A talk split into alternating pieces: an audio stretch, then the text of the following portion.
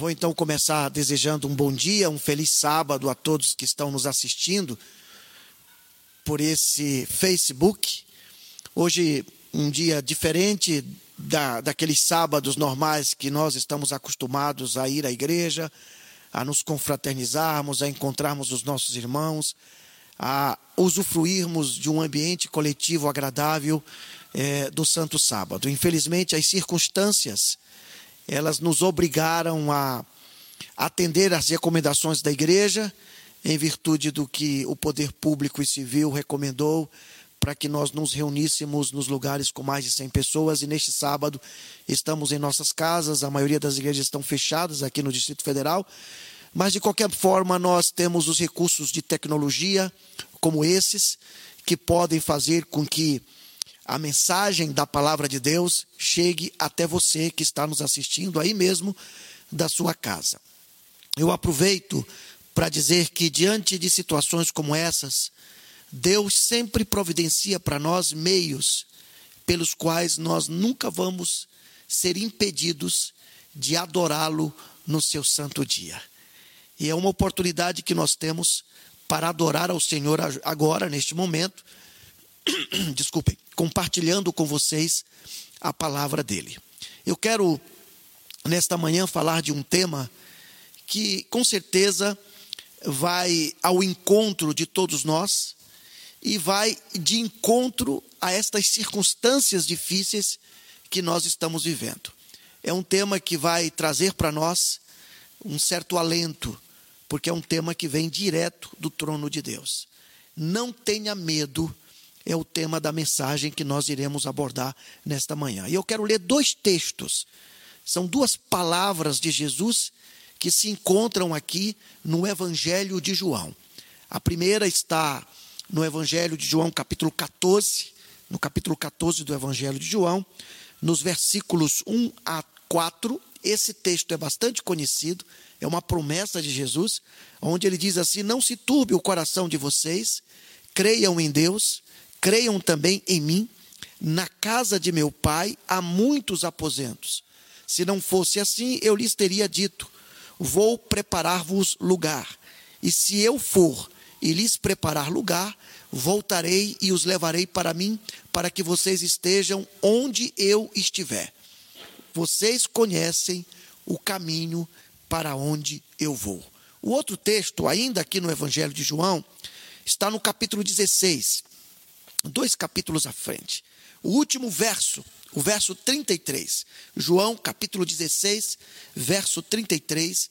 Jesus, novamente falando a nós nesta manhã, diz assim: Eu lhes disse essas coisas, para que em mim vocês tenham paz. Neste mundo vocês terão aflições. Contudo, tenham ânimo, eu venci o mundo. Essas palavras elas são extraordinárias, porque elas trazem para nós um alento, um conforto, principalmente diante desta situação que nós estamos vivendo hoje no mundo. Mas conta uma antiga lenda que enquanto cruzava o deserto montada num camelo, a cólera se encontrou fortuitamente com um solitário beduíno que a interrogou: Por onde vais? Com apatia e cinismo, a cólera respondeu para o beduíno: Vou a Bagdá para matar 10 mil pessoas. Após alguns meses, a cólera e o beduíno se encontraram novamente. Irritado, o beduíno repreendeu a cólera, dizendo: Você mentiu para mim. Em Bagdá morreram não apenas 10, mas 25 mil pessoas com surpreendente serenidade, a cólera respondeu ao beduíno: Não menti. Eu matei exatamente 10 mil pessoas. As demais morreram de medo. O século 21, irmãos, não é apenas o século das descobertas, da tecnologia, das transformações sociais, da pós-modernidade. O século 21 é também o século do medo e uma das causas disso são os eventos catastróficos que ocorrem no mundo e que nos envolvem. No entanto, não poderíamos sobreviver se não existisse em cada um de nós aquilo que chamamos de mecanismo do medo, que sempre nos põe em estado de alerta diante de um perigo iminente e real. Até mesmo os animais irracionais, embora eles sejam imunes às emoções, eles conhecem esta manifestação do medo, que com razão poderíamos definir como construtivo e normal, já que faz parte de nosso instinto de conservação. O homem, ele teme a escuridão, mas aprendeu a produzir o fogo e descobriu os segredos da eletricidade. O homem teme as enfermidades, o sofrimento e a morte, mas ele se viu motivado aos grandes descobrimentos no campo da medicina os remédios, a cirurgia e a anestesia. É o medo da pobreza que, qual espora saudável, nos incita às lutas pela sobrevivência. Porém, o que a muito surpreende não é esta manifestação construtiva do medo, mas sim o temor excessivo, o medo neurótico que a psicologia moderna estuda no capítulo das fobias. Hoje, milhões de pessoas estão aterrorizadas por causa das epidemias, das endemias e pandemias. Se retrocedermos um pouco na história, nós vamos observar que durante o século XVIII, por exemplo, a varíola fez desaparecer vilas e povoados inteiros, levando à morte 15 milhões de seres humanos.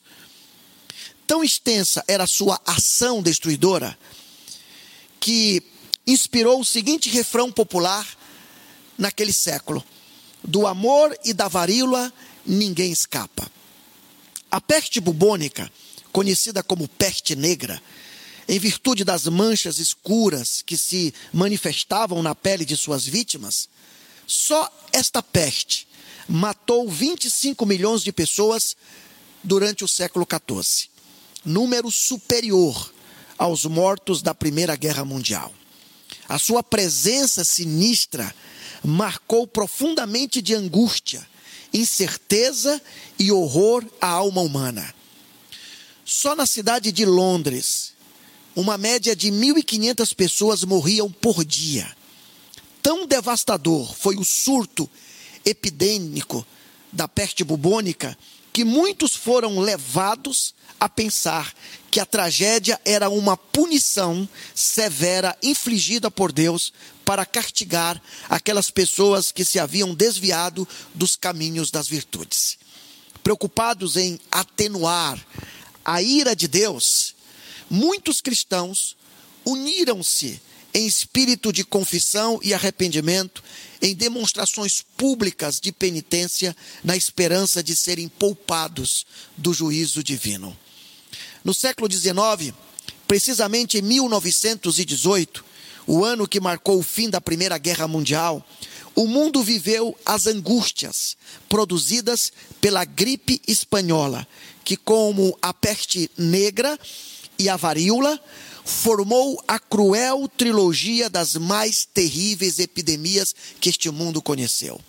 A gripe espanhola matou 25 milhões de pessoas em todo o mundo. A nossa realidade presente, hoje, com a ameaça do coronavírus Covid-19, tem deixado a população mundial com muito medo. Até ontem, o número de mortos desta pandemia declarada pela Organização Mundial da Saúde, superava 5 mil pessoas mortas no mundo. Os cientistas estimam que a cada mil pessoas infectadas, até 40 pessoas poderão morrer. Apesar de vivermos num tempo de grande desenvolvimento científico e tecnológico, num tempo onde os recursos da medicina são infinitamente melhores do que no passado e a estrutura hospitalar, mesmo assim, nós nos deparamos com um desafio, porque milhões de pessoas poderão sofrer por causa deste coronavírus simplesmente por não seguirem algumas ações preventivas, por acreditar em informações deturpadas e até mesmo por causa do alarmismo, que é um dos promotores do medo no coração das pessoas. Portanto, é importante que nós, como adventistas do sétimo dia, que temos a compreensão de uma mensagem de saúde, que compreendemos a palavra de Deus, é importante que nós não entremos em desespero, não permitamos que o medo nos controle, mas que sigamos as orientações que chegam até nós pelos profissionais de saúde confiáveis, tomando medidas preventivas à saúde pessoal e comunitária. A própria igreja está fornecendo orientações advindas de médicos adventistas com grande competência sobre o assunto. E o nosso papel neste momento é compartilhar essas boas informações. As falsas, as, aquelas que são mentirosas, nós devemos descartá-las, jogá-las no lixo. Mas devemos compartilhar dessas boas informações. Uma outra coisa importante que precisamos compreender agora, neste momento em que estamos compartilhando com vocês a palavra de Deus, é que nós não podemos culpar Deus como responsável pela presença deste mal. Deus é justo e compassivo, sempre solícito em socorrer os seus filhos. A ilustração mais objetiva do amor de Deus e sua bondade é encontrada na pessoa de Jesus Cristo e nos seus ensinos o leproso desfigurado, a profissão, a procissão fúnebre de um filho de uma viúva, o andar vacilante de um cego e as multidões famintas comovem o coração do filho de Deus. E ele, Jesus, jamais se mostrou indiferente às angústias humanas. Não seria diferente nos dias atuais contrariando a crença popular que descreve Deus como, juízo, como um juiz severo e inclemente, Jesus, ele apresentou ao homem um Deus interessado no bem-estar de sua criatura. Ele ouve o clamor de todos os angustiados e ele percebe cada lágrima vertida, minha e sua. Mas se Deus é assim, a quem podemos atribuir a responsabilidade pela contaminação do mundo e suas devastadoras consequências? Nós sabemos a quem. Mas vamos mais uma vez a Jesus. Na parábola que Jesus ensinou, registrada no Evangelho de Mateus, no capítulo 13, versos 24 a 30, Jesus menciona um homem que semeou a boa semente em seu campo. Quando ela brotou o trigo, seus servos notaram que o joio também havia brotado em grande quantidade. E então eles perguntaram ao seu senhor: Senhor, não semeaste boa semente em teu campo? De onde vem, pois, este joio? A resposta da, daquele senhor aos homens, aos seus servos, foi significativa. Ele disse: Um inimigo fez isso. Satanás, irmãos, é este inimigo. É ele o causador de todo este mal que acontece no mundo. Jesus declarou que a mulher inválida durante 18 anos era cativa de Satanás. O próprio apóstolo Paulo, referindo-se a uma enfermidade que o afligia constantemente, qualificou-a como sendo mensageira de Satanás. Por causa da estratégia de Satanás em seduzir os nossos primeiros pais, lá no início de tudo neste mundo, Adão e Eva. O homem e o mundo foram subjugados pelo poder do pecado. E como resultado, diz Romanos capítulo 8, verso 22, toda a criação a um só tempo geme e suporta angústias até agora. Poderíamos incluir na lista dos eventos causadores de terror a violência incontrolável em várias partes deste mundo, as catástrofes naturais, a fome que dizima grande parcela da população mundial, o suicídio ecológico e a autodestruição do homem por meio das drogas e das paixões infames. Como não ter medo diante de um panorama como esse? Este ter terror excessivo que as pessoas sentem neste mundo e é tão generalizado nos recorda o sermão profético de Jesus quando ele descreve para nós os sinais que precederiam a sua segunda vinda. No Evangelho de Lucas, no capítulo 21, versos 25 e 26, Jesus já havia profetizado: haverá sinais no sol, na lua e nas estrelas. Na terra, as nações se verão em angústia e perplexidade, com o bramido e a agitação do mar. Os homens desmaiarão de terror, apreensivos com o que estará sobrevindo ao mundo, e os poderes celestes serão abalados. Mas apesar do cenário angustioso que os nossos olhos contemplam, nós somos ainda orientados com as palavras de Jesus pronunciadas no mesmo sermão profético. No verso 28 ele diz: Quando começarem a acontecer estas coisas, levantem-se e ergam a cabeça, porque estará próxima a redenção de todos nós. Josua Lora Lieberman termina um dos capítulos do seu fantástico livro, A Paz de Espírito, com as seguintes palavras: Venceremos o medo pela fé. Fé na verdade da vida e bondade de Deus. Fé no desaparecimento do nosso sofrimento, no nosso esforço, confiança em Deus que nos usará a cada um de nós como pequenas peças de preciosos mosaicos com que ele borda o universo.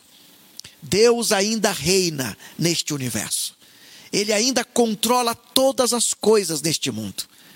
Ele opera em nosso favor. E certamente, irmãos, nele a nossa confiança. Nós podemos tirar daí a paz de espírito, mesmo em face a este momento de medo que permeia o nosso mundo. Dirigindo-se aos seus discípulos em um momento sombrio, carregados de tensões e ansiedades, Jesus fez a promessa que nós lemos no início de nossa mensagem. Não se turbe o coração de vocês. Creiam em Deus, creiam também em mim. Na casa de meu pai há muitas moradas. Se não fosse assim, eu lhes teria dito: Vou preparar-vos lugar. E se eu for e vos preparar lugar, voltarei e vos levarei para mim mesmo, para que vocês estejam onde eu estiver. Vocês conhecem o caminho para onde eu vou. Terminou Jesus essas primeiras palavras de esperança para os seus discípulos. Mas Tomé, que era um dos discípulos de Jesus, ouvindo esta consoladora promessa, afligido pela dúvida, interrogou a Jesus: Senhor, não sabemos para onde vais. Como então podemos saber o caminho que nos falas? Tendo a glória de Deus irradiando-lhe o semblante, Jesus respondeu a Tomé e aos demais discípulos: Eu sou o caminho, a verdade e a vida. Ninguém vem ao Pai a não ser por mim. Irmãos, nós não iremos ao filósofo para conhecer o caminho. Não iremos ao médico para ter vida abundante. Não iremos ao moralista para conhecer a verdade. Iremos imediatamente a Jesus, que é o caminho, a verdade e a vida. E de seus lábios preciosos ouviremos as palavras consoladoras: Virei outra vez. Portanto, o nosso torturado planeta, embora se encontre afligido pelas forças da impiedade, capaz de encontrar uma saída para os seus maiúsculos problemas, ainda assim, nós podemos olhar para aquele que nos traz esperança hoje, aquele que firma esta promessa, que se cumprirá um dia, porque muito em breve nós haveremos de nos encontrar com Ele, e nada mais de doença, de epidemias, de pandemias, nada mais de catástrofes, nada mais de sofrimento, de dores, de angústias que passamos neste mundo. Nada mais disso haveremos de sofrer, porque nós nos encontraremos com o nosso Salvador.